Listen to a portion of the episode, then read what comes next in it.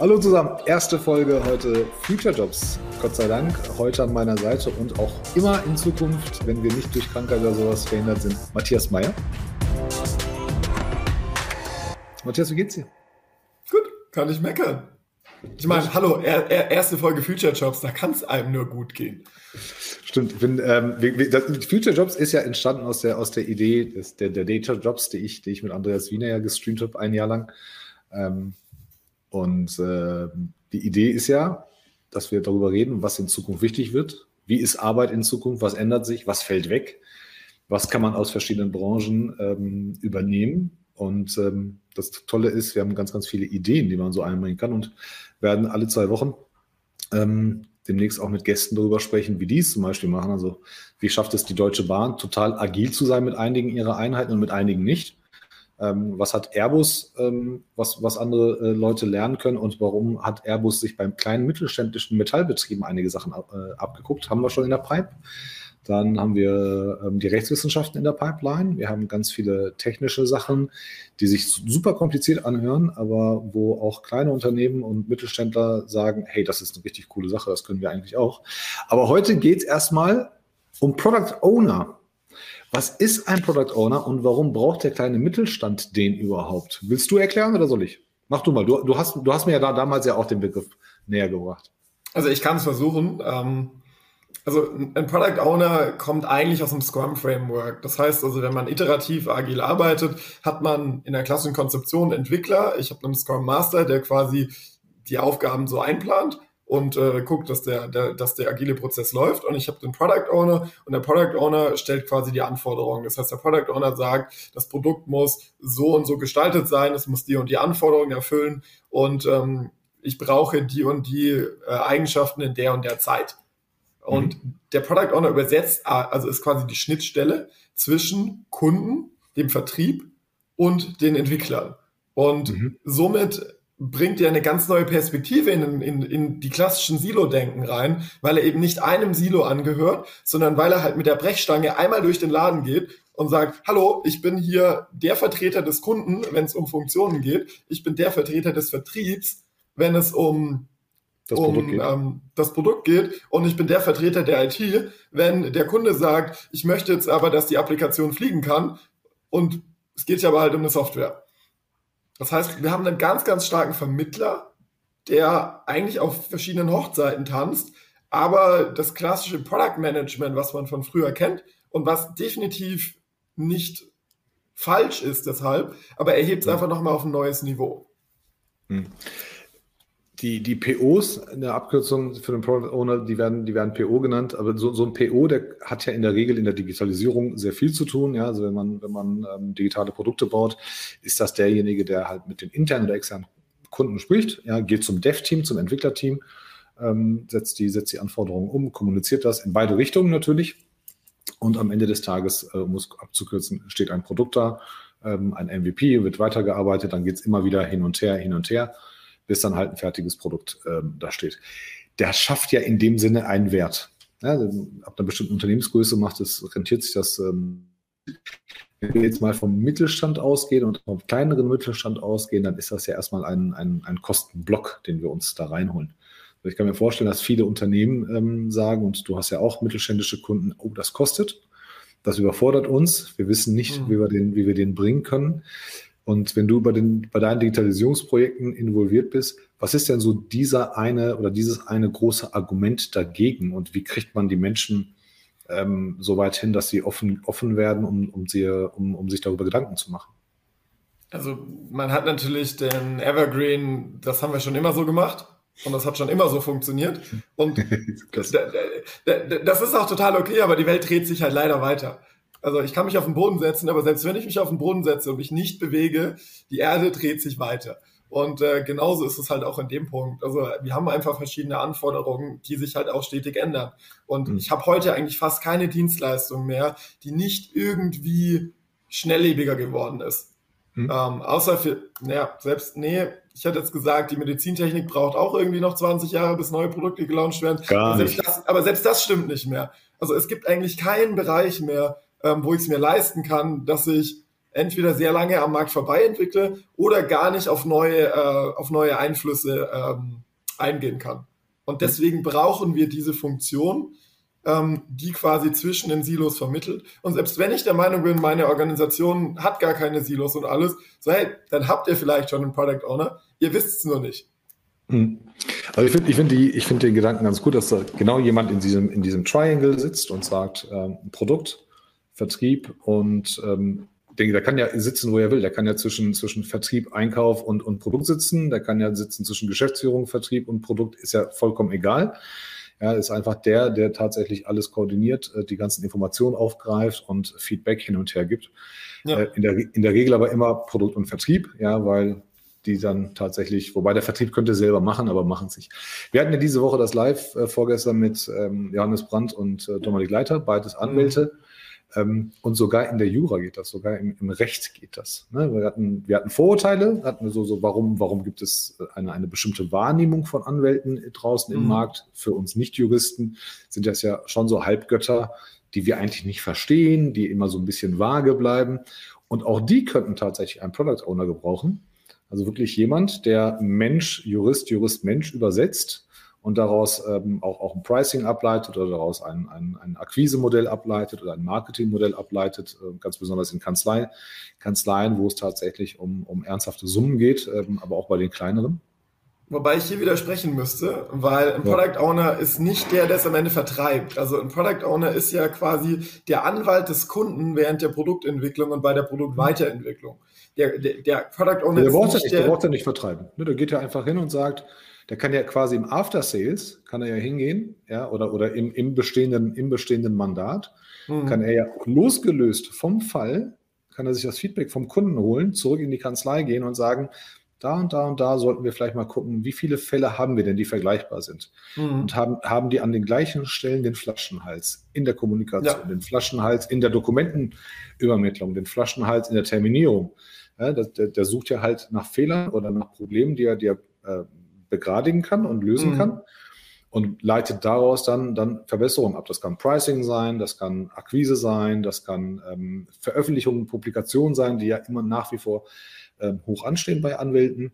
Ja. Und wenn du, wenn du es da machen kannst, kannst du es bei Steuerberatern machen. Dann hast du schon zwei altmodische Branchen, äh, an die sich keiner traut. Hast du schon, hast schon ein bisschen modernisiert. Kann man machen. Dann hat man aus der, aus der Digitalisierung etwas abgeleitet, ähm, ohne die Branche in ihren Grundfesten zu, zu erschüttern. Ginge.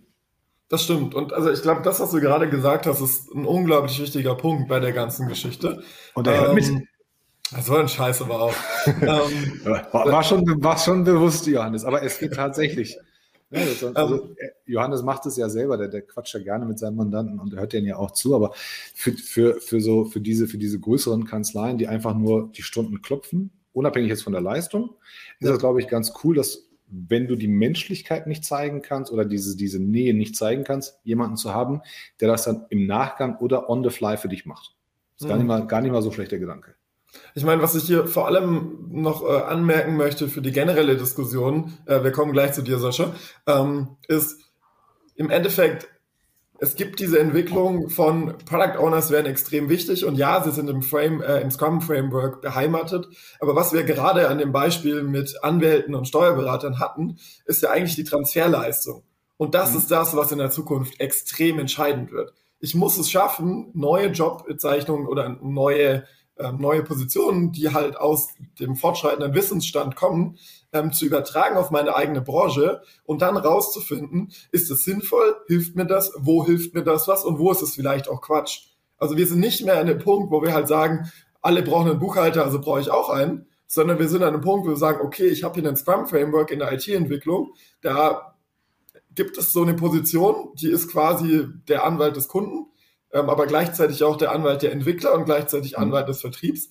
Wie passt das auf meine Dienstleistung und kann ich durch diese Rollenbeschreibung ähm, oder durch diese Funktionsbeschreibung, kann ich damit was lernen und kann ich das auf meine eigene Branche ziehen? Und ich glaube, mhm. das ist das Spannende. Und deswegen so, es wird sicher viele geben, die sagen, aber ich habe ja gar keine Software, die ich entwickle oder ich nutze gar kein Scrum, wir machen alles nach Wasserfall oder ich habe ein Produkt und das funktioniert ja ganz gut. Das ist ja super cool. Aber diese Beschäftigung mit so, hey, hier entwickelt sich was und wie passt das auf meine Sache, das ist, glaube ich, unglaublich wertvoll und das ist auch ein schöner Tenor, den uns, glaube ich, bei jeder zukünftigen Folge von Future Jobs begleiten wird. Nämlich, okay, hier gibt es eine Entwicklung und dieser Job ist cool, aber was bedeutet das für meine Branche? Was bedeutet das für mein genau. Unternehmen? Und das ist der Punkt. Ja, also es gibt, ähm, ne, nehmen wir den Maschinenbau, dann haben wir auch den Sascha gleich eingeleitet. Ja, eine ganz alt, alte Branche, die lebt in regional davon, dass es halt jahrelange Beziehungen gibt mhm. und dass Kunden sich aneinander gewöhnt haben, Kunde, Lieferant. Ja, und, und ähm, deshalb geht es auch dem Sascha sehr, sehr gut, weil viele nicht den Vertrieb forciert hatten und jetzt erst merken, oh, nach 70 Jahren Beziehungen muss man auch vielleicht mal ein bisschen Vertrieb machen und mal vielleicht neu denken. Also die, die Rolle des ähm, oder, oder dieses Scrum Frame, was ja aus der Softwareentwicklung kommt, wo man sagt, ähm, also erste, erste Grundregel im, im agilen Manifest, so, so ich begrüße die Veränderung. Ne? So, ich, vereinfacht dargestellt, ähm, wir, wir, arbeiten in Teams, ähm, es, gibt, es gibt einen Backlog, ähm, wir, wir, gehen immer wieder ähm, vor und zurück, wir definieren einen MVP, ähm, wir definieren, ähm, wann, wir, wann wir ein Projekt ab, abschließen und als Erfolg bezeichnen und wann nicht und wie oft ja. wir das neu anfangen und so weiter. Also eine ganz andere Haltung von Arbeit, ein ganz anderes Verständnis von Arbeit. Und wenn du das beobachtest, du musst es ja nicht mit deinen Scrum Values übernehmen. Ja, du kannst ja das für mhm. dich übernehmen, was halt gut funktioniert. Und das ist halt bei Steuerberatern, Anwälten, Wirtschaftsprüfern. Ich habe gestern mit einer Wirtschaftsprüferin gesprochen von einer Kanzlei, die aktuell und schon ein bisschen länger in der Presse nicht mehr wegzudenken ist, aus anderen Gründen auch immer. Äh, und ähm, da gibt es Bist tatsächlich. Du nach München, schätze ich. Absolut. Und äh, nee, da gibt es aber tatsächlich so alte Strukturen, die waren schon immer so, die sind auch vielleicht okay und keiner geht, traut sich an sie ran. Ne? Mhm. Und, und da kannst du tatsächlich, wenn du guckst, und das wird halt in Zukunft passieren, in Zukunft werden ganz viele Leute links und rechts gucken, sich die besten Elemente rausnehmen und sagen, hey, wir machen dies. Ne? Also aus der reinen Softwareentwicklung, wir kennen die Fälle ähm, und, und haben da auch gemeinsame Kunden ähm, aus dem Maschinenbau, die sich gesagt haben, wir machen es genau wie die Softwareentwickler. Wir arbeiten echt mit, ja. mit richtigen Scrum-Values und arbeiten mit agilen Teams und mit Dev-Teams über vier, mhm. vier Zeitzonen und so weiter. Dafür musst du dich darauf einlassen. Aber jetzt zur Frage vom Sascha, ab welcher Größe macht es Sinn? Das ist tatsächlich die Frage. Also das Kernelement, ich würde sagen, macht immer Sinn, absolut, sich überhaupt mhm. irgendwas von den, von den anderen abzuschauen. Ähm, kostentechnisch ist es halt eine Frage. Also so ein PO kostet Minimum 60.000 bis 70.000 Euro, wenn du einen eigenen PO haben willst. Den musst du aber nicht haben. Du kannst ja auch einen Mitarbeiter ähm, im, im Scrum-Zertifikat oder, oder im Product Management-Seminar ähm, ähm, oder mehrere äh, weiterbilden und dann hast du halt ein bisschen Scrum bei dir, damit, damit du diese Ideologie hast. Wäre meine Meinung. Wobei ich hier jetzt nochmal den Product Owner im, in der Definition per Scrum entfernen würde von eigentlich den Funktionen, die ein Product Owner primär übernimmt. Hm? Weil so nicht jeder muss ab morgen Scrum machen und auch nicht auf jede Geschichte passt Scrum. Ähm, auf Prozesse zum Beispiel passt Scrum gar nicht oder auf die wenigsten Prozesse passt eine Scrum-Arbeitsweise äh, in der nüchternsten Form. Ähm, sondern die eigentliche Frage ist ja diese Funktionen, die in diesem Scrum-Framework einem Product Owner zugeschrieben werden wird die Funktion in meinem Unternehmen übernommen und wenn ja, von wem? Und falls ja, ist der Arbeitsaufwand für diese Funktion so groß, dass das eine eigene Stelle braucht? Oder reicht es, wenn ich vorhandene Mitarbeitende oder eine, einen vorhandenen Mitarbeiter, Mitarbeitende ähm, fortbilde, sodass sie quasi diese Wissenserkenntnis, die man halt hat aus dem Scrum Framework, dass so eine Person sinnvoll ist, dass man die halt dazu bringt, dass sie das auch kann. Und deswegen, Sascha, klare Antwort an dich. Jeder braucht Product Owner. Viele, also es gibt schon wahrscheinlich Leute, die diese Funktion äh, im eigenen Unternehmen wahrnehmen, ohne dass sie halt offiziell den Titel haben. Und es ist auch super cool. Aber es hilft definitiv den Unternehmen, wenn man sich mal anschaut, was gibt's da für eine Entwicklung äh, und was kann man sich da noch beibringen. Und wenn der Laden groß genug ist, ich würde jetzt mal aus dem Bauch raus sagen, also ist halt die Frage, hast du einen Service, hast du ein Produkt? Wir, wir gehen davon aus, du hast ein Produkt. Wenn du ein Produkt hast, dann ist die Frage, bist du sehr entwicklungslastig oder schusterst du eigentlich nur Dinge zusammen? Ähm, aber selbst dann, also wenn du irgendwie fünf Leute in der Entwicklung hast, dann ist es gar, also dann würde ich durchaus sagen, ein Product Owner ist angemessen. Ähm, vielleicht hast du aber auch schon jemand, der das einfach mitmacht. Also wir haben zum Beispiel in Teams im Mittelstand ähm, Leute, ähm, die teilen sich die Rolle zwischen Product Owner und Scrum Master. Das ist bei uns eine Person und es funktioniert zum Teil auch sehr, sehr gut.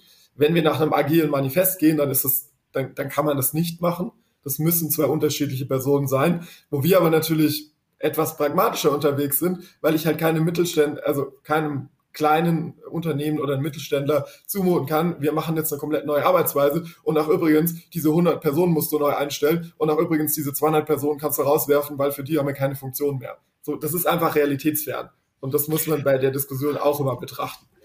Also gibt ja, gibt ja ganz, ganz viele Leute, die sich Agile Coach nennen und äh, sagen, ja, ich arbeite total agil und so weiter. Also die Erfahrung ist natürlich, dass es nicht so ist und die Erfahrung ist nach wie vor, dass die, dass die Unterschiede noch sehr groß sind. Aber jetzt mal, die Stimme der Kritiker würden ja sagen, es funktioniert doch eigentlich alles. Das ist ja nur noch eine zusätzliche Schleife, ein zusätzlicher Loop, den wir eingehen müssen und eigentlich brauchen wir das nicht. Wir haben ökonomisches Wachstum in Umsatz, Gewinn mhm. und, und, und auch organisches Wachstum, was Mitarbeiter angeht.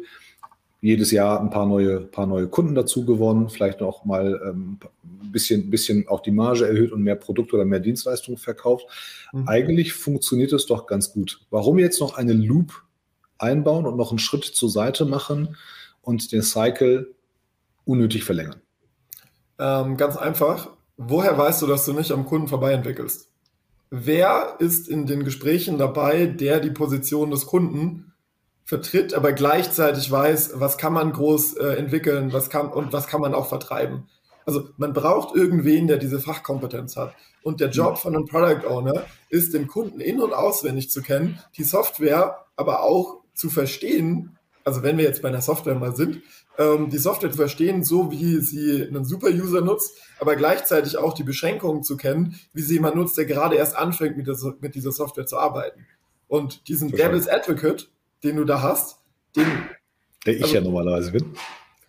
Du wärst wahrscheinlich eher der, der die Software nutzt und nicht der Super-User, aber das passt ja dann total in, der, in, in dem. Aber ich Absolut. brauche jemanden, der beide Sprachen spricht. Und es gibt Unternehmen, die haben den sicher schon und dann ist es total cool. Dann ist die Funktion des Product Owners halt schon erfüllt in den Teams. Ähm, aber oft ist halt so, ja, wir haben auf der Messe mal mit drei Kunden gesprochen und das scheint irgendwie so ein Bedarf und deswegen haben wir jetzt mal drei Jahre entwickelt und dann stellen wir das als Messe vor, äh, Messe Neuhaut vor. Und also die EMO zum Beispiel, die größte Maschinenbaumesse, findet nur alle drei Jahre statt. Das heißt, in der nächsten EMO stellst du das dann als Neuheit vor und dann merkst du auf einmal, oh, also eigentlich brauchen das die Kunden gar nicht. Und dann hast du drei Jahre also, entwickelt, weil du währenddessen nicht mit Kunden dich ausgetauscht hast. Ja. In, dem, in, dem, Beispiel, wenn du wirklich ganz, ganz kleiner Hersteller bist und, und kleine Serienteile oder Lohnfertiger machst, kannst du es vielleicht gar nicht an der Fertigung machen. Vielleicht schon, ja, aber du kannst es an dem Drumherum machen. Also hol ich ab, liefert mir der Kunde die Teile. Wann liefere ich zurück? Hat er, hat er Timelines, die ich, die ich, die ich einhalten muss? Kann ich es schneller machen? Ähm, wie ist das Pricing-Modell? Ähm, können wir hier auf, auf Vorrat arbeiten? ähm, macht es Sinn, dass, dass das vorproduziert wird und bei uns im Lager eingelagert wird. Das sind ja nicht die Ideen, die, die von, von, vom Lohnfertiger kommen, sondern das sind ja Ideen, ähm, die tatsächlich ähm, von, von dem PO kommen können. Mhm. Ja, wenn er, wenn er sagt, hey, lass uns doch mal im Sinne des Kunden denken. Ne, was braucht er wirklich? Ja. Sorry, ich wollte nicht ins Wort fallen. Bitte. Aber ich, hier ist die Frage, als was versteht sich der Lohnfertiger? Versteht genau. sich der Lohnfertiger als soll jetzt nicht abwertend klingen, aber stumpfer Dienstleister, der eine Anfrage reinkriegt, die erfüllt und das Thema ist durch? Oder versteht sich der Kunde, äh, versteht sich der Lohnfertiger als ich, mein Produkt ist, dass mein Kunde sich keine Sorgen um die Fertigung macht. Also eigentlich bin ich die Fertigungsabteilung des Kunden. On demand. Ist, ist, so, ist so ein Mindset-Ding auch am Ende des Tages. Ne? Ich kann mich jetzt hinstellen und sagen, ich bin der Letzte in der Nahrungskette, der die Supply Chain geht quasi an mir vorbei und, und ich habe hier eigentlich nichts zu leisten. Oder es ist halt die innere Haltung, hey, ich helfe, dass meine Kunden noch schneller werden, noch besser werden, noch bessere Qualität haben, was auch immer. Ja. ja und, und, und, und hast einen ganz anderen State of Mind, den er da mit reinbringt. Ähm, und auch da geht es tatsächlich, dass man für den Kunden denkt und ähm, von der Finanzierung her ist es nie ein Thema. Wir haben es tatsächlich in einem Fall jetzt, dass, dass Kunden das auch bezahlen und zwei Tage eher ähm, versenden und so ein kleines Materiallager vor Ort aufzubauen und anzumieten ist unheimlich hilfreich für den Kunden. Das heißt aber, du musst dich davon lösen, dass das für dich Aufwand ist und, so, und, und in Lösungen denken und sagen, ich mache das für den, dann gehe ich hin und miete eine kleine Halle, wenn es möglich ist ähm, und, und verlängere meinen Weg. Dafür kriege ich auch mein Geld. Dem Kunden ist geholfen. Wir haben eine ganz andere Beziehung ja. und daraus entwickeln wir eine Idee, wie wir wahrscheinlich ähm, noch zu anderen Kunden gehen können. Aber genau das ist eben der Punkt. Was für ein Selbstverständnis habe ich? Und ein Product Owner kommt halt von dem Selbstverständnis, ich biete eine ein Produkt oder ein, ich erfülle Probleme oder ich löse Probleme meines Kunden und ich bin halt nicht mehr nur noch stumpfen Dienstleister. Und das ist halt so ein bisschen die Frage, will ich das sein? Oder sage ich, ich bin so kostenoptimiert und ich bin einfach der kosteneffizienteste Dienstleister der Welt und ich habe eine komplett austauschbare, ähm, äh, ein komplett austauschbares Produktangebot, aber weil ich so gut in meinen Kosten bin, mache ich das selber und also habe ich noch immer eine Daseinsberechtigung auf dem Markt. Und wenn das die eigene Positionierung ist, super cool, aber wenn halt ein bisschen mehr drumherum passieren soll und dann wird es eigentlich interessant, weil da verdient man eigentlich das Geld, äh, dann muss man halt nach links und rechts denken. Ja, das, das Geld kommt erstmal nach dem Schweiß. Ne? Erfolg kommt nach dem Schweiß und, und von daher muss, muss, erstmal, muss erstmal der Framing geschaffen werden, also unter welchen Voraussetzungen mache ich es. Ähm, was, was brauche ich dafür, was brauche ich halt nicht, was ist dem Kunden wirklich wichtig, worauf kommt es denn tatsächlich an und was ist denn nice to have, was eigentlich weg kann. Ähm, das, das stellt einiges tatsächlich in Frage und ändert auch, auch Modelle. Was machen wir denn, wenn wir an einem digitalen Produkt arbeiten, was von einem externen Dienstleister entwickelt wird? Brauche ich dann trotzdem noch einen Product Owner, der mit ihm kommuniziert oder ist das ein klassisches Agenturgeschäft, wo ich sage, ich bin Kunde, ich bleibe Kunde mhm. und ihr macht das bitte nach euren Scrum Values und, und nach eurem, ähm, nach, nach eurer Definition und, und ihr müsst dann quasi euch darum kümmern, dass ich hier als, als Kunde mit Anforderungen wahrgenommen werde ist eine klassische Frage, die ich sogar schon in zwei Kundenprojekten hatte. Hm. Ähm, der Punkt ist, will ich intern Wissen aufbauen oder will ich mich komplett abhängig von einem externen Dienstleister halten? Weil mein Problem ist, wenn ich einfach nur extern das Ganze einkaufe, das ist ein bisschen so, ich, ich esse gerne Brezen, ich gehe regelmäßig zum Bäcker und kaufe mir eine Brezel. Ich habe keine Ahnung, wie man Brezen macht. Ich wäre nie in der Lage, selber Brezen zu machen, weil das mit der Lauge ist ein bisschen kompliziert und das mit einem ziemlich heißen Ofen auch. Also in dem Szenario bei der Brezel bin ich komplett fein, muss ich nie können. Der Artikel ist niedrigpreisig genug und er beschäftigt mein Business nicht stark. Wenn jetzt aber meine Firma dieses Produkt von dem IT-Dienstleister äh, quasi als das eigene Produkt verkauft, dann habe mhm. ich wiederum das Problem, dass ich ja Fachwissen innerhalb meines Unternehmens aufbauen sollte zu dem Produkt und dass ich auch einen starken äh, Einfluss haben möchte. Und dann wiederum ist es sehr, sehr sinnvoll, wenn jemand aus meinem Betrieb in diesem Entwicklungszyklus von dem externen Dienstleister mit, einge, äh, mit involviert ist. Und der Unterschied ganz klar jetzt hier zwischen einem Projektmanager, den könnten wir ja auch einsetzen, und einem Product Owner ist, der Projektmanager ist dafür da, Deadlines müssen eingehalten werden, die Protokolle müssen stimmen, ähm, wir haben Verträge, die verhandelt werden müssen, all solche Dinge, das ist alles Projektmanager. Aber der Product Owner, der beschäftigt sich mit dem Produkt an sich, also welche Funktionen braucht der Kunde, wenn ich eine Funktion entwickle, wo könnte es down the road mal hingehen? Was bedeutet, ich kann in der IT Dinge oder auch in der, in der Mechanik kann ich Dinge sehr, sehr auf verschiedene Weise lösen, um zum gleichen Ergebnis zu kommen. Ich merke gerade, die Brezen werden hier gefeiert. Ich feiere die auch. Ähm, Absolut. Ähm, aber also die Frage ist halt, kann ich schon zwei Schritte weiterdenken und das Fundament schon mal für die Zukunft bauen? Und wenn ich halt einen falschen Weg gehe, weil ich nichts davon wusste, wo es hingehen soll, kann es, mhm. dann kann es irgendwann sehr, sehr äh, kompliziert werden. Konkretes Beispiel, ich baue ein Fundament für ein einstöckiges Haus. Ich weiß aber, irgendwann müssen da drei Stockwerke draufstehen. Dann würde ich das Fundament ganz, ganz anders bauen, wie wenn ich halt erstmal sage, ich brauche halt, also da muss ein Wohnwagen auf dem Fundament stehen, aber sonst ist egal.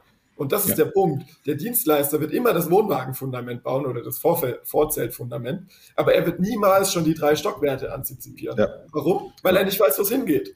Und deswegen braucht man einen Product Owner in so einem Szenario, wenn man sagt, ich will, dass in meinem Unternehmen die Kompetenz bleibt und ich will nicht komplett abhängig sein.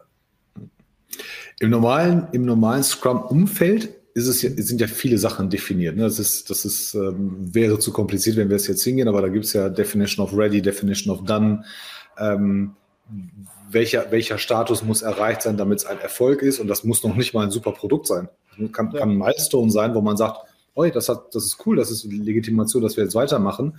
Und, und Leute wie ich würden sagen, ähm, was habt ihr hier die ganzen Wochen gemacht? Ihr habt ja noch nichts geschaffen.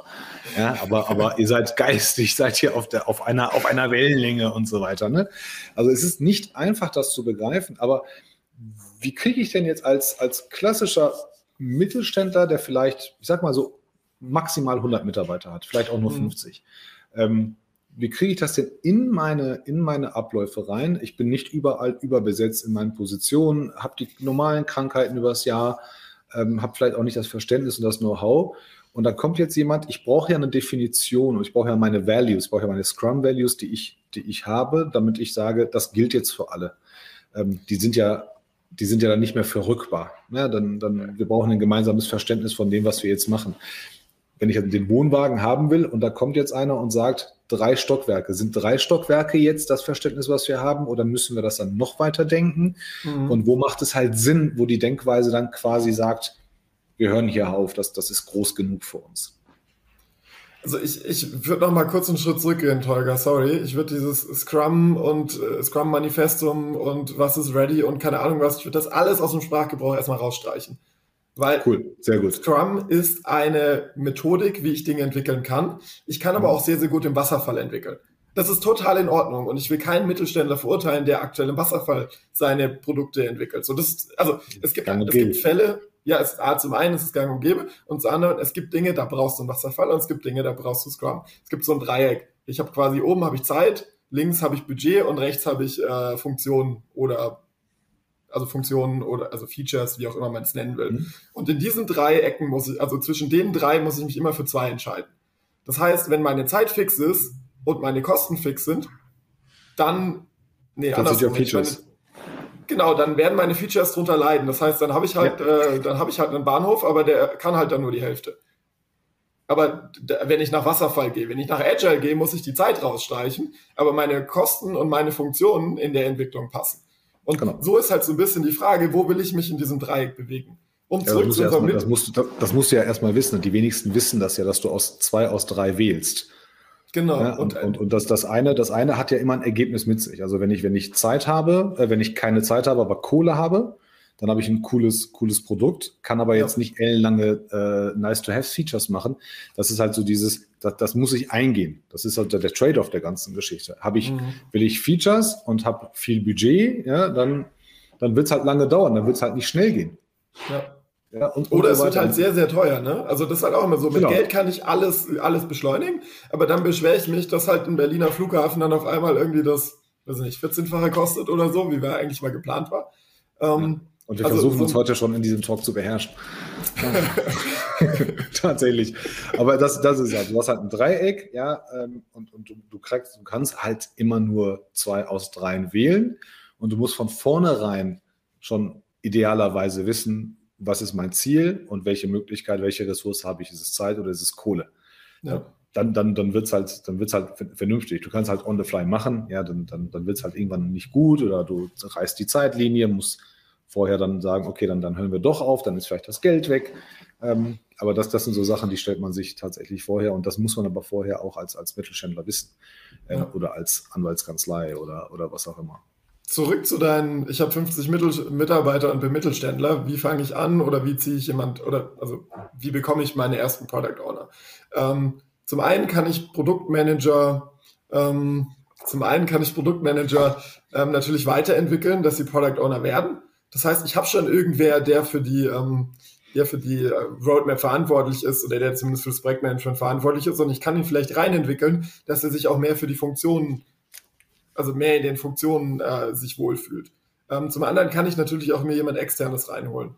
Ähm, mhm. Wichtig hierbei ist zu verstehen, dass man das niemals auf einer kompletten Firmenebene hinkriegt, sondern man muss in Teams anfangen. Das heißt, ich habe ein Team, das sich um eine Baugruppe kümmert. Ich habe ein Team, das sich oder um ein Produkt kümmert oder um einen Teilaspekt. Und damit kann ich anfangen, einen Product Owner einzuführen. Weil was ganz wichtig ist, ist, dass alle anderen drumherum sehen so, hey, eigentlich ist es ganz cool, dass irgendwie der Daniel hier jetzt dieses Product Owner Gedöns macht. Ich habe zwar noch nicht ganz verstanden, was es bringt, aber Daniel bringt uns super viel in den Prozess, weil er immer wieder die, die, die Brille des Kunden mit reinbringt. Und normalerweise reden wir erst mit dem Kunden in der Messe. Und das ist dann ein Punkt, wo dann die anderen lernen, so, hey, okay, also so dieser Zusatzaspekt, den wir jetzt in unseren Prozessen haben, der ist hier sinnvoll, das wollen wir auch. Und dann erweitert sich halt diese Faszination, okay, das ist hier sinnvoll, wir wollen es auch im Team und dadurch wird quasi diese neu geschaffene oder diese, diesen neue Aufgabenbereich wird halt dann salonfähig. Wenn ich jetzt ins Unternehmen gehe und sage, wir brauchen jetzt nur noch Product Owner in allen Teams, dann sagen die erstmal so, ja, du ganz ehrlich, also uns gäbe es nicht seit 70 Jahren und wir würden nicht gut Umsatz machen und das Weihnachtsgeld wurde auch immer gezahlt äh, und das haben wir auch ohne Product Owner geschafft. Also mit der Einstellung komme ich nicht weit. Genau. Also ich finde, ich finde in Zukunft ist es, ist es tatsächlich, wie es, wie es Basti sagt, es ist ein Frame, sieht halt überall anders aus. Ich kann aber als Unternehmen nach links und rechts gucken und das für meine zukünftige Entwicklung nutzen. Also es wird definitiv so kommen. Ich bin davon überzeugt, ob es dann der klassische PO ist, über den wir jetzt gerade gesprochen haben, oder die Rolle sich ändern wird, ist es egal. Aber ich glaube, diese, ja. diese Vernetzung, beziehungsweise dieses, dieses Copy-Paste aus anderen Bereichen über Arbeitsweisen, über, über Frames und über Verständnisse von Methodiken, mhm. das, wird, das wird definitiv wir hatten das bei Data Jobs ähm, ja auch besprochen, also der, der, klassische Controller, der mal angefangen hat, mit Excel zu arbeiten, äh, den gibt es halt an vielen Unternehmen mittlerweile als, als Data Scientisten. Ähm, ja. im, im, Kern ja, steuern sie das Unternehmen, im Kern sagen sie immer noch in Zahlen das aus, was das Unternehmen gerade ausmacht, aber die Tools haben sich geändert, die Denkweise hat sich geändert, die Nähe zum Business hat sich geändert. Früher mhm. waren es vielleicht Nerds ja, oder Zahlen, Zahlenfüchse äh, und heute, sind, heute sind, sind es Businesspartner und Nerds. Sind noch immer Nerds. Ja, aber, aber auch da, ne, da gibt es halt, ähm, da gibt es halt Unterschiede noch und nöcher. Da gibt es die, die, die einfach mit dem Business quatschen wollen und viel näher am Business dran sind als die anderen, die sagen, na, ich bin lieber doch auf der, auf der, auf der Tech-Seite. Und ja. ich glaube, das wird, das wird tatsächlich in Zukunft viel mehr und das finde ich auch total notwendig, dass man sich in jeder Branche und in jedem Unternehmen umschauen sollte. Wie mhm. machen es Branchen und Unternehmen, die nichts mit mir zu tun haben heute? Wie entwickeln ja. die weiter, sich weiter?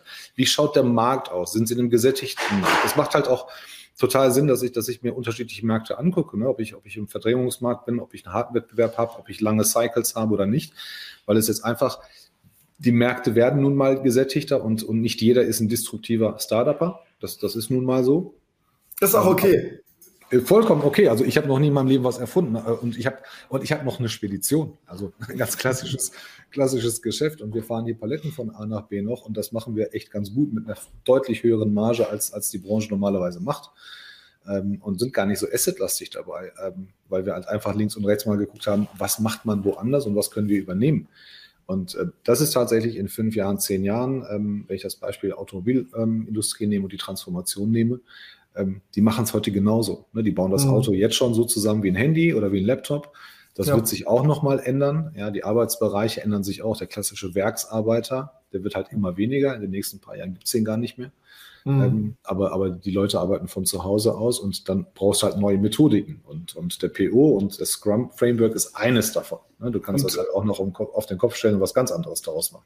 Und, und genau deswegen dieses, würde ich dieses Scrum erstmal in der Kommunikation rausstreichen, weil es geht uns dann nicht um, wir wollen Scrum auf alles draufbügeln, sondern es geht uns darum, die Position Product Owner aus dem Scrum Framework zu verstehen und daraus dann abzuleiten, was kann ich davon in meinem Unternehmen mitnehmen. Und das ist das Spannende. Und ich meine, das ist auch der Punkt dann, wie man argumentieren kann, warum ergibt das Sinn für uns und warum sind wir auch bereit, dafür Kohle auszugeben.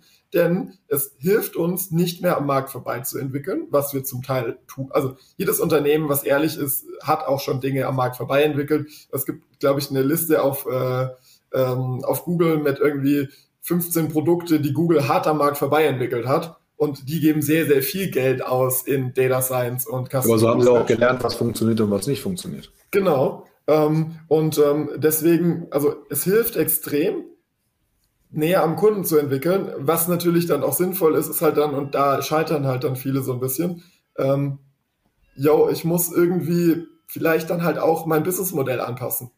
Also ich muss ich, halt das mal, ich habe das mal Geld damit zu verdienen. Ich habe das tatsächlich mal gemacht vor 15, 16 Jahren und habe in der, in der Bank, wo ich tätig war, unsere Kunden angerufen und habe gesagt, was wollt ihr? Was kann man euch noch, noch geben? Ja, jetzt kannst du argumentieren, äh, Ford hätte nie das Auto erfunden, wenn er seine Kunden gefragt hätte. Aber ich glaube tatsächlich, es gibt, es gibt Produkte, die kannst du nur, die müssen Kundenfeedback reflektieren, mhm. Kundenwünsche reflektieren, weil es ein Need gibt. Und dann gibt es so Sachen, wo du sagst, alle 50 wollen hier schneller laufen, dann gebe ich denen mal lieber ein Tool und, und versuche die nicht zu trainieren. Und wir haben tatsächlich eine Tankkarte damals entwickelt, äh, eine ordinäre als Asset Finance Modell für die Schwächsten der Schwachen, die keine mhm. Tankkarte und keine Valuta kriegen würden. Mhm. Und haben es geschafft, 45 Tage Zahlungsziel einzusetzen. Und ich habe äh, bei der ersten Anfrage über 180 Millionen Euro Funding-Volumen dafür gekriegt, weil die Banken gesagt, ja, weil andere Refinanzierer gesagt haben, hey, das Ding hat absolut ähm, Sinn und, und hat Hand, Hand, und Fuß. So ja. funktioniert, so funktioniert's. Also von daher, ähm, alle, jeder, der am Markt weg entwickelt, das ist schon ganz okay, wenn du das machst und daraus lernst. Ist nicht schlimm. Ich meine, was ja die, was ja die Secret Source hier ist, ist, und das hat Henry Ford sicher, würde ich jetzt mal reininterpretieren, was er damit gemeint hat, ist nämlich, ja, du musst mit den Kunden sprechen und du musst fragen, was wollt ihr eigentlich haben, aber die Übersetzung, was bedeutet das jetzt für meine Firma und wie, was für ein Produkt brauche ich, damit ich das erfülle, was der Kunde eigentlich meint. Das ist ja die Kunst.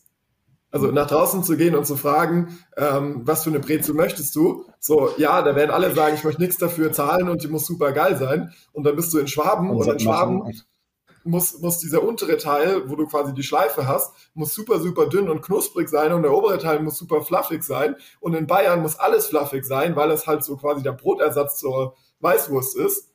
Also so, dann gehst du rein und dann merkst du halt schon so, okay, ich muss mit meinen Kunden reden, aber gleichzeitig muss ich auch verstehen, was ist der Anwendungsfall. Und in Schwaben ist der Anwendungsfall halt leckeres Beiwerk zum Stück Speck irgendwie beim Abendessen. Und in Bayern ist halt der Anwendungsfall ähm, Brotersatz, wenn ich eine Weißwurst esse. Und deswegen möchte der Schwabe es knusprig und äh, der Bayer möchte es halt fluffy und ein bisschen weicher haben. Fluff, Fluff soll weich sein, ja, okay. Das Wort war jetzt nicht so. Also, äh, also. Ja, ist okay, ich habe es verstanden. Ich habe verstanden. Kosten, Kosten äh, Stellenkostenplanung, ähm, äh, beziehungsweise, beziehungsweise Thematik, ähm, weiß ich nicht, ob das, ob das an der Stelle tatsächlich wichtig ist. Also, man, du kannst, du, du, du budgetierst es, ja, du kannst es rein. Machst, wie du es willst. Also da würde ich mich gar nicht aufhalten. Es ist, es ist halt die Erkenntnis, die ich gewinne, ja, ähm, die, die ist mir eine Sache wert. Ob ich es in dem einen reinbuche oder in eine andere Kostenstelle reinbuche, ist vollkommen egal. Ähm, mhm. Würde ich tatsächlich sagen, ist an der Stelle zu vernachlässigen. Äh, ist ein Invest, das kann man für ein Jahr oder zwei nutzen. Vielleicht bei Easy-Produkten oder, oder Services. Und wie Matthias gerade gesagt hat, du machst das ja nicht für die gesamte Firma. Du gehst ja nicht hin und überforderst die Leute, sondern du gehst hin und sagst, wir suchen uns eine Abteilung raus oder einen Fachbereich oder einen Rechtsbereich bei den Anwälten was auch immer oder, oder, oder bestimmte Kundengröße und sagen, da probieren wir das jetzt aus. Da versuchen wir gerade ein neues Frame zu schaffen.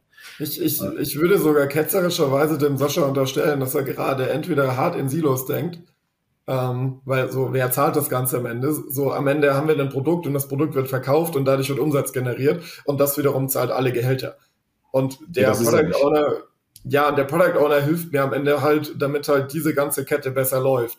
Also wer genau dafür jetzt verantwortlich ist, ist es Produktentwicklung, ist es mhm. Customer Success Management, ist es After Sales, ähm, so, keine Ahnung, wer das da ist. Ich glaube, das muss der, der, der, der Controller schafft ja auch keinen Umsatz, ja, aber der Controller ist dafür da, ist eine Stabsstelle. Also du musst halt auch in Stabsstellen, disziplinarischen Stellen äh, denken und operativen Stellen. Ähm, also so, so richtig, um das mal in Silos einzuordnen, ähm, der schafft halt auch nichts, aber kann, kann mir halt alles so aufbereiten, dass ich Entscheidungen treffen kann und Zahlen in einer Kombination sehe, die ich noch nie gesehen habe. Ja, und, und daraus ökonomische Entscheidungen zu treffen und auch operative Strategien abzuleiten. Das kannst du hier natürlich auch. Da muss ich ehrlich sagen, da würde ich mich ähm, nicht, ähm, nicht mit aufhalten. Kann sein, vielleicht, vielleicht tatsächlich, wenn mal ein realer Fall da ist, äh, dass man mal drüber redet, kommen ja auch noch ein paar Maschinenbauer in das Format. Ähm, mit, denen, mit denen quatschen wir auch. Und, und, wir, Matthias und ich haben uns tatsächlich bei einem Maschinenbauer, von, bei dem man das auch nicht verm vermuten würde, kennengelernt. Und da klappt es ja, äh, klappt es ja wunderbar. Beginnt aber halt auch alles mit Kommunikation, dass du nicht hinkommst und sagst, ich bringe euch mal bei, wie es geht, sondern sag, pass auf, ich nehme euch den Schmerz weg. Es gibt ein Frame, es gibt eine, eine Methodik, mit der kann man tatsächlich euch das Leben viel einfacher machen. Die mhm. sieht so und so und so aus. Lass uns das doch mal probieren. Und dann also hast du ja. Ich gebe Sascha gerne einen realen Anwendungsfall. Ich habe einen Maschinenbauer, der hat eine Maschine, die ähm, ja, die stellt Folie her. Ist auch okay, die stellt Folie her. So, jetzt kann ich die Folie in verschiedenen Varianten herstellen und aktuell stellt halt jeder die Folie mit seinen eigenen Rezepten her und es ist total cool. So ein Rezept ist ein Betriebsgeheimnis, das ist super wichtig. Jetzt habe ich habe ich natürlich das Problem, jeder stellt das Rezept ein bisschen anders ein, aber auch Mitarbeiter A, der morgens die Maschine bedient, ist vielleicht heute ein bisschen anders drauf wie Mitarbeiter B, der die Maschine nachmittags bedient. Bis jetzt hat der Maschinenbauer halt immer gesagt, ja, der Kunde kann seine Rezepte halt einstellen, wie er es braucht, ich bin da raus. Aber was man halt durch Kundeninterviews festgestellt hat, ist halt am Ende des Tages, hey, eigentlich wäre es ja sinnvoll, wenn es so ein Kochbuch gäbe. Und jeder referenziert sich auf das Kochbuch. Das haben wir aber nicht rausgefunden, weil der, weil der Kunde irgendwie dem Vertrieb gesagt hat, ich hätte gerne da drin ein Kochbuch. Das haben wir auch nicht rausgefunden, weil der Entwickler gesagt hat, ja, also die Konstrukteure gesagt haben, ja, ein Kochbuch wäre hier sinnvoll, weil ganz ehrlich, die fahren das Ding für, ex also die arbeiten mit der Maschine, wenn die experimentieren, oder die arbeiten mit der Maschine, wenn sie Fehler suchen. Aber die arbeiten nicht mit der Maschine im Daily Business und müssen das gleiche Ergebnis mit vielen äh, Mitarbeitern herstellen. Das heißt, das haben wir nur rausgefunden, weil wir Leute im Unternehmen eingestellt haben, deren einziger Job es war, zu verstehen, wie nutzt der Kunde unser Produkt eigentlich mhm. und was für Bedürfnisse hat der Kunde daran. Das konnte mir weder der Vertrieb sagen, noch der After Sales sagen, noch der Kunde direkt. Und das wäre ein konkretes Beispiel, wo mir ein Product Owner extrem viel bringt. Und jetzt noch der Punkt, was das Besondere an einem Product Owner ist. Der Product Owner ist gleichzeitig auch hier und kann einschätzen, das kann, das ist realistisch zu entwickeln oder das ist halt einfach Zukunftsmusik. Und dazu brauche ich halt den Product Owner, weil er halt mit allen Seiten spricht. Ansonsten, also der, der typische Vertriebler wäre jetzt rausgegangen, hätte zufällig gesehen, ja, ihr braucht ein Rezept. Ah, nee, eigentlich macht die Maschine alles selber. So, das machen wir mit AI und Machine Learning, gar kein Problem. So, in einem halben Jahr habt ihr, produziert die Maschine autonom. Das wäre jetzt so die klassische Vertriebsherangehensweise. Entschuldigung, genau. wenn ich jetzt hier gerade ein paar in die Ecke rede. Ja, ist, ist, ist, ist es ja. Also ist es vielen, vielen, anderen, vielen anderen Geschichten auch so. Also nimm dir Dr. Oetker, wenn die Tiefkühlpizza machen oder sowas, ähm, kommt ja keiner auf die Idee und sagt, ich klatsche eine Ananas da drauf äh, und, und erfinde mir die, die Hawaii. Ja, in dem Fall hat es tatsächlich mal einer gemacht, aber ähm, die machen es auch nicht mehr. Ne? Und, und äh, die gehen hin und sagen, was, was willst du? Was ist so das Ess, Essverhalten? Ähm, was macht Sinn? Ja, vor zehn Jahren gab es keine Dönerpizza und heute gibt es tatsächlich Dönerpizza. Ist für mich der Horror. Aber offensichtlich gibt es einen Markt dafür und offensichtlich ist der Markt so groß, dass es sich lohnt, riesen Produktionsanlagen darauf umzustellen. Und wahrscheinlich gibt es demnächst auch noch, was weiß ich, einen Dürrendöner oder sowas. Er beantwortet natürlich auch die Frage dann, ob es den PO erst dann braucht, wenn es ein Produkt gibt oder vorher. Ich sage viel früher schon, also idealerweise. Ähm, den kannst du dir, den, den kannst du ja selber sein in deinem Unternehmen, dass du halt, bevor du das Produkt hast und ehrlicherweise man entwickelt, man kommt auf Ideen, wenn man einen PO hat. Das ist unvorstellbar, dass man, was haben wir für Assets, was haben wir für Zeit, was haben wir für, für, für Möglichkeiten, welches Budget haben wir, was können wir eigentlich machen?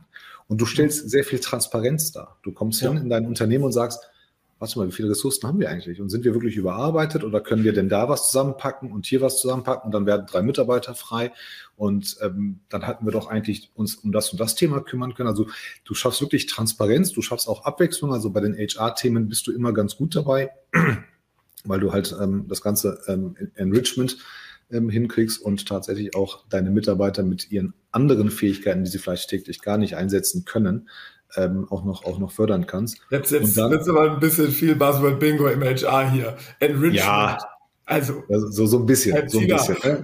so, so, so, ein bisschen. Aber nee, du, du kannst tatsächlich viel früher schon ähm, mit deinem PO anfangen, damit der Weg zu deinem Produkt viel besser wird und das Produkt viel anwendbarer und, und, und ähm, zielgerichteter wird. Ich würde sogar die These aufstellen, dass jede Firma, die sich frisch gründet, dass die Gründerinnen und Gründer dieser Firma eigentlich ganz am Anfang primär Product Owner sind. Die haben nicht offiziell den Titel und sie verstehen sich auch nicht als Product Owner. Aber und haben auch das Geld, weil es ja meistens nicht ihr eigenes ist. Ja, oder sie haben halt kein Geld und machen es halt trotzdem. Ähm, und was aber ihr eigentlicher Job ja am Anfang ist, ist zu übersetzen, welches Problem hat mein Kunde, was oder hat mein Zielkunde, was bedeutet das eigentlich wirklich und wie kann ich dieses Problem eigentlich lösen? Das ist diese Fragestellung, die ganz am Anfang von einem Unternehmen sich die Gründerinnen und Gründer damit beschäftigen. Das Ding ist nur, das Unternehmen wird größer und größer, dann kommt irgendwann Personalstrategie, dann kommt irgendwann, ich muss auf Messen rumtouren. Äh, Geld kommt so. rein und dann geht der Schmerz natürlich weg, ja, man wird ein bisschen komfortabler. Genau, und wer babysittet aber das Produkt, sodass das Produkt weiter halt eng betreut ist? Und früher haben es die Gründerinnen und Gründer gemacht, ähm, aber jetzt haben die halt so viel auf dem Zettel, dass es halt nicht mehr nur noch das ist. Und nein, Business Development ist nicht die Antwort darauf, weil Business Development wird von vielen Mittelständlern als Pre-Sales ähm, verstanden ja. und nicht wirklich als ähm, ich entwickle, also primär als Geschäftsfeldentwicklung, aber nicht als Produktentwicklung äh, mit aber einem starken Kundenfokus. Ja, ist quasi, ist quasi der Vorreiter zum Sales. Also geh mal, guck mal, was wir in Zukunft machen können. Genau. Und ähm, wenn das Sinn macht und du hast deine, deine, deine, deine, deine Slides dementsprechend gemacht und wir sehen Möglichkeiten, dann, dann gehen wir da rein und, und haben halt ein neues Produkt oder ein neues Team oder sowas. Äh, ist, ist meilenweiter Unterschied ähm, zu, ja. zu, dem, zu dem PO, der, der mitentwickelt und tatsächlich auch in dem Dreieck sitzt. Ähm, ja, Döner, Dönerpizza ist jetzt doch ist auch in, in Gedanken geblieben. Nein, es ist, es ist kein, keine gute Entwicklung. Aber ehrlich, du kommst halt nicht auf so, so einen Blödsinn, wenn du dich nicht damit beschäftigst. Und wenn du dich damit beschäftigst und denkst, ich kann 2,50 Euro Geld machen, hab die Kapazität, hab die Leute, hab den Maschinenpark, dann machst du das eigentlich. Wenn wir so unter uns reden würden, hätte das keiner gemacht. Wenn du mich fragst, um Gottes Willen, das Ding gehört einfach in, in, in, in der Brottasche, ein bisschen Salat dabei und dann ist das Thema erledigt. Ja, aber auf der anderen Seite, hey, wer bist du zu entscheiden, ob das jetzt okay ist oder nicht? Wenn der in Kunde meiner Kultur, fordert, in meiner ja, Kultur. in deiner Kultur, also in Hagen, ähm, da gibt es vielleicht dann Pizza, auf die aus Versehen mal Döner gefallen ist. Ja, aber ähm, das ist es halt. Du musst halt diesen Status quo halt hinterfragen können. Ne? So, wer hat das denn überhaupt mal definiert? Das ist dieses, dieses berühmte einmal, warum macht man das überhaupt so? also in meiner fest? Kultur, in meiner Kultur, also im Schwarzwald, ähm, da gibt es ein Gericht, saure Nudeln heißt es. Das ist im Endeffekt äh, Fleischbrühe mit äh, Suppennudeln. Da rein kommt Essig und da rein kommt Kartoffelbrei und Apfelmus. Und genau diesen Gesichtsausdruck kriege ich von Warum? jedem, dem ich das erzähle. Das schmeckt saulecker. Aber da fragst du dich auch, wer macht das? Eine Nudelsuppe mit Essig versauern und anschließend Apfelmus und Kartoffelbrei da reinzuhauen. Aber irgendwie kam man anscheinend mal drauf. Okay. Das ist eine Fleischbrühe mit Suppennudeln, Apfelmus und äh, also, also du hast, du hast deine Fleischbrühe, da kommen die Suppennudeln ja. rein und anschließend machst du dir einen Haufen Apfelmus und einen Haufen Kartoffelbrei rein. Und Klein Matthias nimmt natürlich einen Löffel und rührt sich das um. Ähm, sieht Aber aus ich, ich, nehme, ich, nehme, ich, nehme, ich, nehme vielleicht, ich nehme vielleicht dieses Beispiel, wenn ich demnächst äh, POs rekrutieren muss. Mal gucken, mal gucken, ob die in diesen Dimensionen denken. Ähm, welche Voraussetzungen brauchst du für ein PO? Also wenn, wenn jetzt tatsächlich ein Mittelständler guckt und denkt, weißt du was, ich, ich, ich will mal ein PO haben oder ich suche mir einen. Was sollte er können und was muss er nicht haben? Er muss nicht programmieren können, was viele sofort denken. Also es ist Quatsch. So, ich, er, er muss auch kein, er muss auch kein Scrum-Fetischist sein. Das ist unter Umständen hinderlich, weil er jedem Scrum aufbürgen will. Was er verstanden haben muss, ist, was ich aus diesem Scrum-Framework mitnehmen kann in, in die praktische Anwendung und was er versteht oder was er krass können muss. In HR würdest du jetzt sagen, emotionale Intelligenz, was auch immer das für ein Quatsch sein soll. Ähm, primär geht es darum, er muss sich in andere Leute Nachgang. Was er, er muss sich primär in andere Leute reinfühlen können und er muss verstehen können, welche Probleme haben sie und vor allem, warum stoßen sie auf diese Probleme. Und wenn das die Person kann und dann noch kommunikativ ist, das ist dann eigentlich das, wo ich sagen würde, das muss die Person mitbringen. Alles andere kann ich beibringen. Wenn, der, wenn die Person natürlich Branchenwissen hat, ist es ein Plus. Auf der anderen Seite, wenn die Person halt seit 20 Jahren die gleiche Branche macht, dann kann ich nicht erwarten, dass sie irgendwie auch Neuigkeiten reinbringt. Ja, also der, dein, dein, dein ähm, Einwurf von vorhin über die Gründer scheint tatsächlich äh, Bestätigung zu finden. Ähm, Tim Robert sagt auch, dass, dass die ersten Prozesse tatsächlich, auch wenn sie unfertig sind, von einem Scrum Master entworfen werden dürfen. D dürfen ja, also kann, kann, kann jeder machen, wie er will. Das kann, kannst du auch so machen. Also ich, ich habe mal, also ich habe, aktuell haben wir zwei Ideen, wo wir drüber nachdenken. Es gibt halt keinen Prozess dafür, wie wir es machen können. Mhm. Äh, es gibt halt eine Überlegung, wie wir es machen würden, dass wir tatsächlich neue Positionen, von denen wir glauben, dass sie zu bestehenden Kunden passen würde, ähm, dass wir da die eigenen Mitarbeiter ausbilden. Also Abwechslung für den Mitarbeiter, Know-how, äh, Wissen äh, reingebracht zum Unternehmen und hast dem Kunden halt auch nochmal geholfen. Ja. Ähm, ich weiß nicht, ob es, ob die eine Sache fühlt sich gut an, der eine Prozess, den wir entworfen haben, der andere halt noch nicht so. Ähm, aber das wird halt auch so eine Sache sein. Und wir kommunizieren es halt ganz offen mit den Kunden. Sagen, pass auf, das ist eine coole Idee. Wir, wir finden ganz gut aus dem und dem Grund. Kann klappen, ja, brauchen natürlich auch ein bisschen Hilfe und Offenheit und Verständnis und Ausdauer. Und wenn es klappt, sehr cool, dann machen wir es nochmal. Wir probieren es halt mit zwei Leuten erstmal. Und wenn es nicht klappt, dann machen wir es nicht. Ja, ich bin da sowieso dankbar, dass Kunden das mit sich machen und auch noch bezahlen. Das ist ja dann doppelt, doppelt gut. Ähm, und ähm, danach werden wir sehen, ob das wirklich die, die, die Weisheit ist da ähm, oder, oder ähm, die Wahrheit ist, die wir da uns tatsächlich gewünscht haben oder nicht. Aber du hast halt viel, viel Scheitern, viel, also Scheitern im Verständnis von, wir sind am Ende, ist es halt nicht. Ne? Du brauchst halt ja. jemanden, der sagt, hey, ich habe herausgefunden, wie es nicht geht. Oder ich habe herausgefunden, ähm, wo wir nicht mehr suchen müssen. Ich habe herausgefunden, was eigentlich ganz von dem wir halt vorher nicht wussten, dass es ziemlich okay ist. Und also, ist, halt, ist halt eine Denkweise, auf die man sich einlassen muss. Also ein Prozess, der sehr, sehr gut funktioniert, wenn man jetzt sagt, um vielleicht nochmal Richtung Sascha zu schielen und ey, das ist alles gerade ein bisschen sehr realitätsfern. Ähm, was wir bei den Kunden schon gemacht haben, ist, dass wir zum Beispiel so, wir haben einen Product Owner reingeholt, der von extern kam und sehr viel Erfahrung hatte. Wir haben aber gleichzeitig eben eine Person zur Seite gestellt, ähm, die Product Owner werden wollte und halt in dem Kontext Junior Product Owner dann wurde. Ähm, das heißt, die Person, die schon länger im Unternehmen war, ähm, konnte halt quasi von einem Product Owner lernen, wie funktioniert das Ganze und hatte halt einen sehr, sehr guten fachlichen Sparing-Partner. Aber auf der anderen Seite hatte der Product Owner einen sehr, sehr guten Sparing-Partner zu verstehen, wie, wie funktioniert der Laden, was sind die Besonderheiten, mit wem muss ich quatschen, wo kann ich vielleicht noch eine Querparallele ziehen.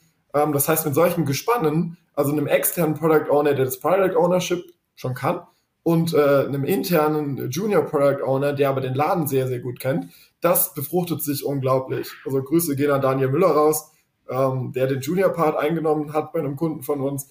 Ähm, das hat super funktioniert. Also Sascha, Sascha ist gerade selber Product Owner, ohne es zu wissen, fällt mir gerade ein.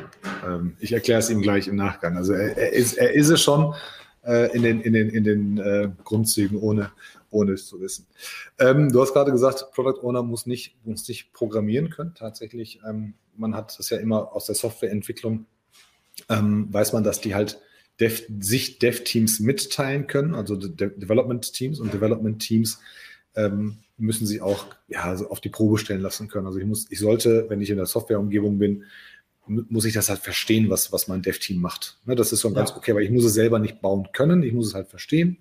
Ich muss es auch meinen Entwicklern mitteilen können. Aber wie gesagt, wir kopieren jetzt diese Idee in andere Branchen, ähm, was, was absolut Sinn macht. Und ähm, neue Denkweise bringt. Also in den wenigsten Fällen, über die wir hier sprechen, muss ein PO tatsächlich programmieren können. Ähm, der muss halt auch, der muss einfach nur schlaue Fragen stellen und, und ein Warum mehr Fragen, als, als man tatsächlich noch beantworten möchte. Ähm, mehr, mehr ist es nicht. Kostentechnisch kann ich, kann ich sagen, ähm, je nach Branche und je nach Unternehmensgröße beginnen POs irgendwo, ähm, also richtig gute POs kosten bestimmt zwischen 80 und 100. Ähm, wenn du, wenn du bei, bei Porsche arbeitest, auch gerne viel mehr ähm, oder, oder bei Daimler und BMW. Ähm, aber du kriegst halt gute POs, die jetzt diesen Frame, den wir gerade besprochen haben, abdecken. Ähm, mit der Neugierde und, und der Agilität liegst du wahrscheinlich irgendwo zwischen 55 und, und 70.000 Euro. Das, das, ist ganz okay, ähm, weil es halt auch Wachstum mitbringen wird. Die, das Wichtige ist die Perspektive. Also man sollte das nicht probieren, wenn man halt danach keine Perspektive bieten kann und, und über eine kurzfristige Geschichte denkt. Man sollte sich ein PO ins Unternehmen holen oder, oder selber ähm, ausbilden, wenn man auch einem PO eine Perspektive geben kann. Also bessere Projekte, langfristigere Projekte, ähm, größere Teams, ja, oder, oder ganz, ganz neue Produkte. Ähm, und es gibt auch tatsächlich, also es, POs denken nicht in Hierarchien, POs denken auch nicht in Senior, Senior Vice President oder Vice President, das nicht. Aber sie denken in Wachstum. Sie denken, das ist halt so ein natürlicher Prozess. Ich muss mehr lernen, ich muss permanent hin und zurück und in Freiheiten. Das ist, das ist die Perspektive, die man geben muss. Aber wie gesagt, mit, mit um die 70.000 Euro ähm, ist der Sack damit zu. Haben wir einen Teil auch vergessen? Ja, ich sollte keinen Product Owner mehr holen, wenn ich nicht bereit bin, unangenehme Fragen zu beantworten. Und das, da sind wir jetzt bei Firmenkultur. Ja. Und das ist ja auch das Schöne dann an dieser, an diesen ganzen Ideen, die irgendwie da aus der Digitalisierung rüberschwappen. Ähm, nämlich, so, mein Unternehmen muss halt Lust haben, sich weiterzuentwickeln wenn ich der Meinung bin, ich mache das für die letzten 70 Jahre, hol dir bitte oder holen Sie sich bitte keinen Product Owner. Das ist das Schlimmste, was Sie tun können. Weil die Person kündigt in der Probezeit, weil sie merkt, sie kann ja nichts ändern ähm, und sie haben Kohle verbrannt und erst nichts gewonnen. Also der Punkt ist, ich muss halt wirklich ein äh, intrinsisches Interesse haben, für den Kunden das beste Produkt, die beste Software, die beste Dienstleistung zu kriegen. Und wenn das mein Anspruch ist, dann kann mir ein Product Owner extrem viel helfen wenn mein Punkt ist, ich will, dass meine Mitarbeiter happy sind und ich will, dass, äh, und ich will, dass wir es alles so machen wie bisher, dann brauche ich niemanden, der unangenehme Fragen stellt, weil der bringt Unruhe in den Laden rein. Und ich verstehe auch Leute, die diese Ansicht haben.